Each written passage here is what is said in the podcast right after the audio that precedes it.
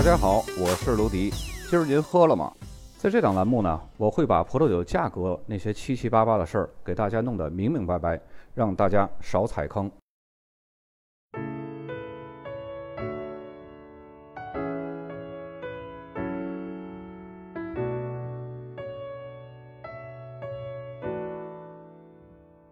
本期节目呢，我们来说一下澳大利亚的巴罗萨产区。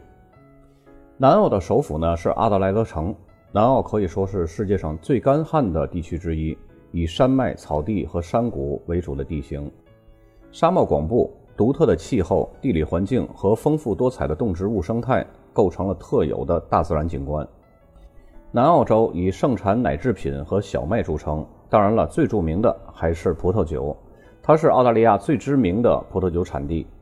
南澳大部分的人口都是聚居于首府阿德莱德。这里呢，始建于1836年。建成伊始呢，葡萄园就被开辟起来了，并且在1841年开始酿造了葡萄酒。发展到20世纪30年代，南澳取代了维多利亚州，成为了澳大利亚葡萄酒的中心。这里的希拉子葡萄呢，已经累积了足够的品质和声望，具备了国际的声誉。有人说，在葡萄酒方面，南澳洲对澳大利亚的意义就相当于加州对于美国的意义。这里是澳大利亚的葡萄酒之都，距离阿德莱德东北部五十五公里呢，就是被誉为南澳洲的纳帕谷，也就是巴罗萨谷的所在地。这里广阔的土地遍布着葡萄园，是澳大利亚最大的优质葡萄酒产区。往东呢，则是海拔更高的伊顿谷。整个巴罗萨产区就涵盖着这两个子产区。整个产区建立伊始呢，塔伦达镇是葡萄园的核心。这里是由说着德语的西里西亚人建立的。虽然现在西里西亚是属于波兰，但是巴罗萨谷仍然保留着很多的德国精神。巴罗萨是南澳最古老也是最知名的产区。早在1842年，最初是英国人在这片土地上定居的，发现了巴罗萨谷种植葡萄藤的潜力。葡萄园呢，则是由德国的西里西亚人建立的。直到现在，巴罗萨呢，大街小巷里边还能看到很多的德国小吃。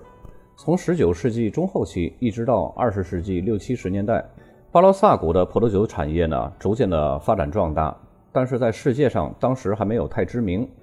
那个时候的澳大利亚人呢，主要饮用的是以歌海纳和希腊子酿造的加强酒。这种酒现在在巴罗萨总产量啊占的比重呢是非常非常小的，但是仍有一些品质超一流的，比如说沙普帕拉，一种茶色波特风格的加强酒。这种加强酒呢是在澳大利亚均价最贵的葡萄酒之一，而且沙普酒庄呢在百年以前呢已经是澳大利亚最大的酒庄了，也就是现在上世界上唯一一个每年都可以发售百年老酒的酒庄，虽然产量是非常少的。后来呢，澳大利亚人开始喜欢简单易饮的餐酒，并且偏好呢逐渐从雷司令、霞多丽等白葡萄酒转向了希拉子、赤霞珠等红葡萄酒。巴罗萨的酿酒风格呢也随之改变成新鲜果香型的，由此呢开始了澳大利亚葡萄酒的黄金时代。到了二十世纪末，口味呢再次演变，浓郁、集中而且强烈的风格成为了新时尚。直到现在呢，我们能够很清晰地感受到这股巴罗萨风是如何席卷全球的。可以说，澳大利亚的酿酒人和酒商呢，是最会迎合市场的口味而做出调整的。他们不像旧世界的酿酒人和酒商那么遵守传统传承下来的不可改变的风格特色。他们没有什么不可改变的，市场大众需要什么口味，他们就做什么。可以说，澳大利亚是以市场大多数的受众为导向的一个葡萄酒的产酒国。巴罗萨产区呢，包含了两个子产区，一个是巴罗萨谷，一个是伊顿谷。就像上图这个紫色的部分，尽管这两个产区呢位置是相连的，但是出产的葡萄酒却是不同风格的。如果酒标上只写着巴罗萨，那么这款酒可能就是由这两个子产区的葡萄混合酿成的，而不是单一一个子产区的葡萄来酿造的。咱们先来说一下巴罗萨谷吧，它的位置是整个南澳，甚至是整个澳洲葡萄酒的核心。巴罗萨谷主要种植的是希拉子，还有赤霞珠、歌海纳。白葡萄品种呢，则是霞多丽、赛美容。这里的冬季或者是夜晚都是十分寒冷的，夏天呢却是非常干燥炎热的。葡萄藤已经完全适应了这种气候，可以达到充分的成熟，而且呢根扎的是非常非常的深。加上巴罗萨谷的检验检疫非常的严格和完善，也使得这里呢免受了19世纪根瘤芽的袭击，所以呢还保留了一些罕见的老藤葡萄树，形成了当地产区的一个特色。为了保护老藤葡萄树呢，澳大利亚人一直致力于预防并且阻止一些对葡萄树具有破坏性的微生物或者是寄生虫进入南澳的葡萄园。因此呢，如果要是去南澳葡萄园旅游的游客，酒庄呢，或者是管理员会告知游客清洁鞋底儿或者是戴鞋套，以免有害的微生物进入葡萄园的土地。希拉子呢是巴罗萨谷葡萄界中的中流砥柱，也是世界上最有特色的葡萄酒风格之一。口感浓郁饱满，带有一点巧克力味儿和辛辣味儿，比较奔放和热情。典型的巴罗萨谷的希拉子呢，带有浓郁的成熟的黑莓、干醋栗和摩卡咖啡的香气。还带有一丝干净的烟草和泥土，这种泥土呢是那种比较湿润的红粘土的这种清香。此外呢，这些葡萄酒还带有明显的肉类、肉干的这种香气，以及黑胡椒和果香味儿。由于炎热的气候呢，也为葡萄的分类成熟提供了非常有利的条件，为葡萄酒呢带来天鹅绒般柔软的单宁。由于这里太阳光照非常的充足，所以呢。这儿的葡萄成熟度是非常高的，含糖量也是比较高的，所以酿造后的酒精度也是比较高的，大多呢可以达到十四到十五度。在这里呢，我插播一个小技巧：如果你发现巴罗萨的酒的酒精度在十三度甚至以下，那么干脆就不要去购买了，因为根据气候常理的逻辑判断呢，不可能出现这么低的酒精度，只有一种可能性，那就是葡萄生长的成熟度非常低。甚至是根本不成熟的葡萄来酿造的。整体而言呢，很多优质的巴罗萨谷的葡萄酒拥有数十年的陈年潜力，而老藤葡萄酿造出的葡萄酒呢，风味更为集中，更为浓缩，品质呢也是更加优越的。可以说，巴罗萨谷是澳大利亚希拉子演绎的最为经典的一个产区。另外呢，巴罗萨谷的红葡萄酒通常是在美国橡木桶中完成熟化的。使它充满浓郁的烟熏、香草、椰奶、可可的这种甜度和丝滑。不过，澳洲的酿酒师呢，也在不断的寻求创新，逐渐的增加使用法国橡木桶的比例来混合使用。通常呢，只要是酿造所用的葡萄全部来自巴罗萨谷产区的，酒标上就会标注地理标识 “Barossa Valley”，就是巴罗萨谷。这些葡萄酒呢，通常能够很好的反映巴罗萨谷的风土特色。品质是非常优越的，但是呢，也要注意巴罗萨地区，就是 Barossa Zone，就是这个巴罗萨产区，其实呢是包括了伊顿谷和巴罗萨谷两个子产区的。如果说这个酒标上只贴了巴罗萨那么说明这瓶酒可能是由这两个子产区的葡萄混合酿造而成的，而不是仅仅产自于巴罗萨谷的葡萄。如果要是来自于巴罗萨谷的葡萄与其他非巴罗萨谷地区的葡萄混合酿造的葡萄酒呢，那酒标上大多会标注为南澳葡萄酒，就是 South Australia 或者是 Southern Australia，甚至只会标注 Australia。根据产区越小价格越高的通则呢，这种类型的酒呢，通常是大批量生产的普通酒，品质都很一般，大多不可能反映出来产区的风土特色。当然也有特例，比方说奔富格兰许等很多的优质的好酒，都是用多个产区的优质葡萄来混合的。所以选择澳洲酒呢，要看产区，但是又不能全看产区来判定酒的优劣贵贱。由于他们呢没有旧世界那么严格的等级和法律法规，还有这种严苛的用料工艺要求，所以他们的酿造操作空间会更大一些。旧世界唯一和他们有一拼的就是意大利的托斯卡纳，那些超脱也不是循规蹈矩的，只是为了酿出绝世美酒而不惜自降等级。接下来呢，咱们来说一下伊顿谷，它是一个很小的城镇，同时呢也是巴罗萨地区海拔最高的一个地方，气候也是最冷的地带。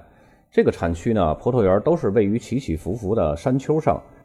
风景也是十分美丽的。葡萄种植区的土壤呢，更多的都是粘土和沙质的壤土，海拔高度呢，普遍是在三百八十米到六百三十米之间，气候相对于比较凉爽。葡萄成熟期呢是十分漫长的，从而赋予了葡萄酒啊独一无二的紧致酸度。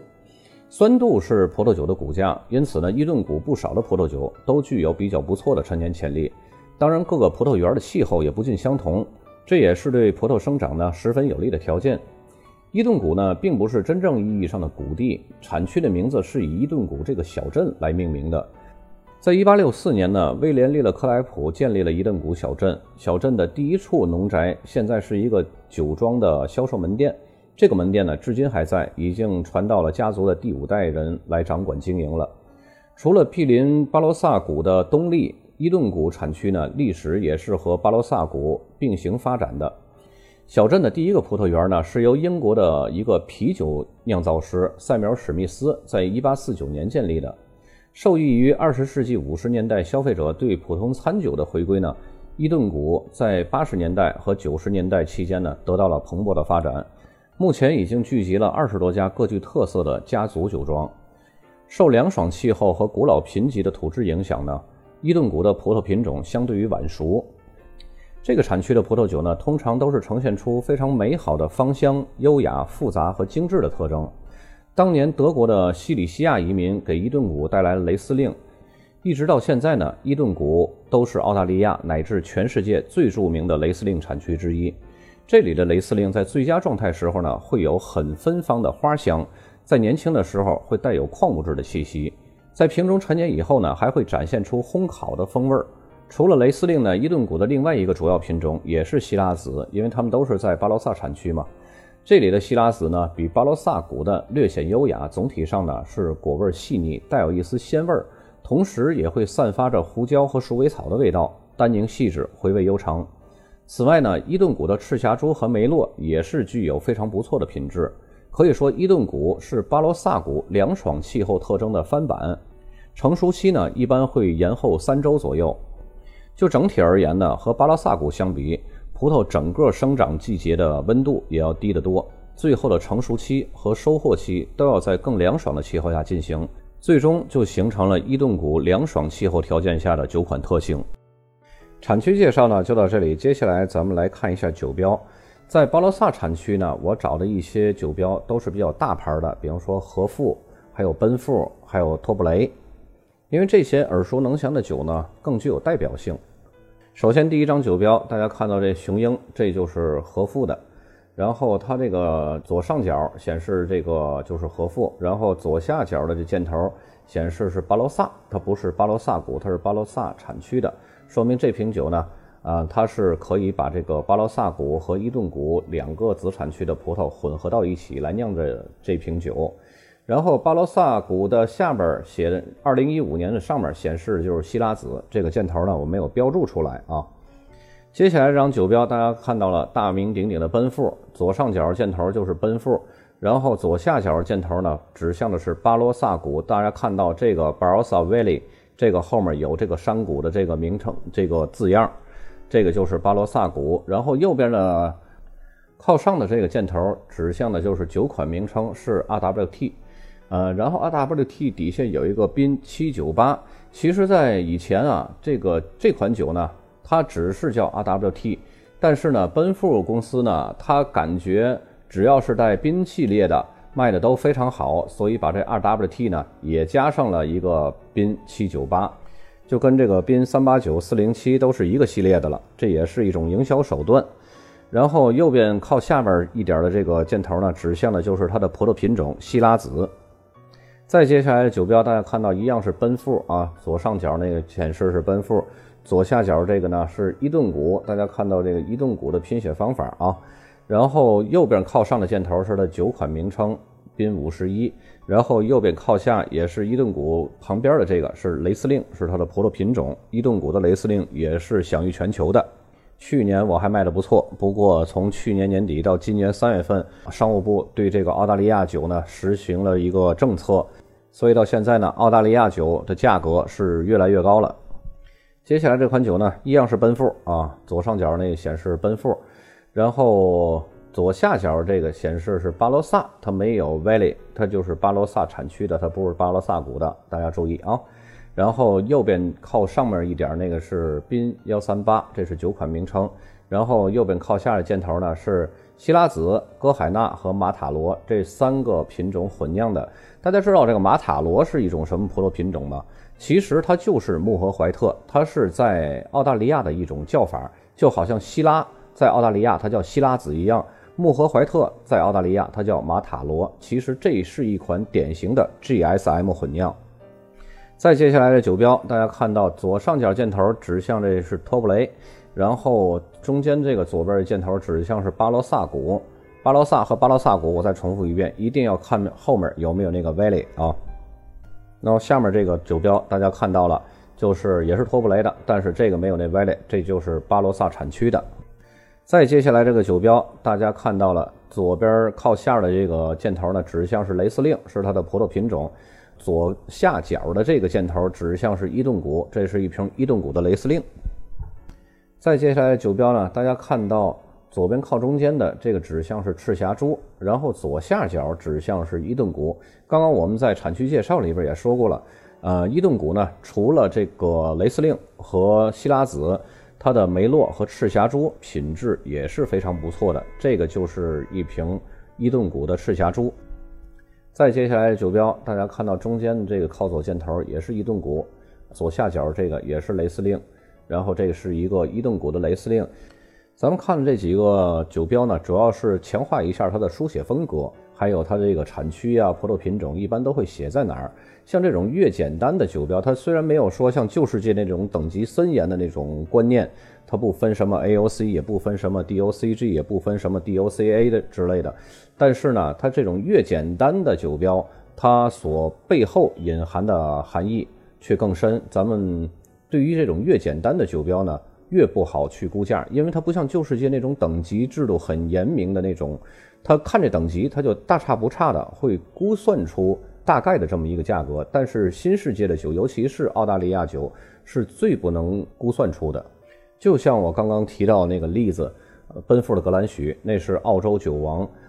它的酒标上的产区呢，也仅仅是写了南澳，而没有像什么巴罗萨谷啊，或者是阿德莱德谷啊，这个是一个细致的产区。但是它的价格呢，却是最贵的。所以就像我刚刚所说的，买澳大利亚的酒要看产区，但是又不能全看产区。本期节目呢就到这儿，咱们下期再见。